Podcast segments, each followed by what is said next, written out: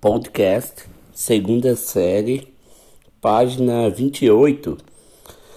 Never, ever, yet, already, for e since. Vamos começar com ever.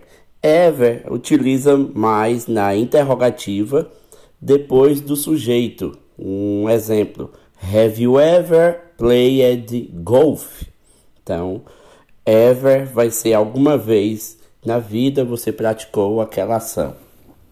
O never, que é nunca, é, você vai utilizar depois do have ou has, os dois auxiliares. Então, I have never been to São Paulo. Eu nunca estive em São Paulo. I have never eaten sushi. Eu nunca comi sushi. O already vai utilizar na mesma posição do never, só que already vai ser já. Então, vai utilizar depois do have ou do has, só que vai ficar na frase I have already seen this film. Eu já vi este filme. I have already eaten my breakfast. Eu já tomei meu café da manhã. E o yet você vai utilizar no final da frase e o yet utiliza para frases negativas ou interrogativas. Vai ficar We haven't seen this film yet. Então, haven't na negativa. Have you ever played soccer yet? Então, na interrogativa também vai utilizar yet no final da frase.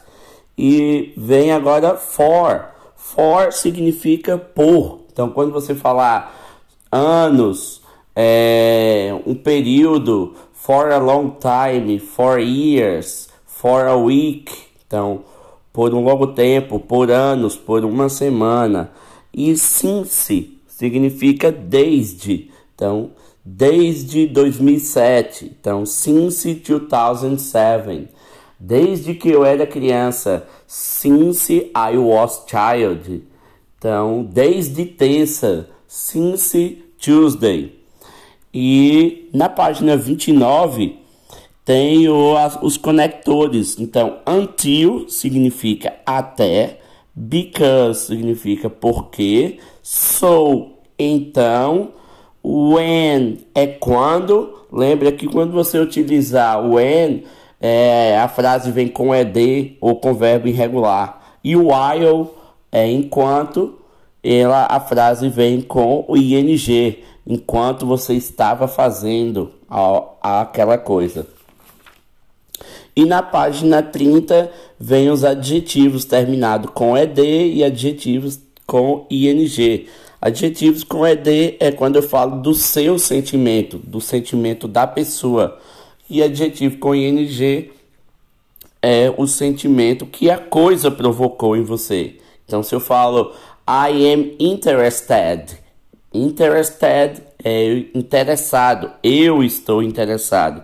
Aí eu falo o filme foi interessante. The film was interesting. Então, ing porque foi a coisa.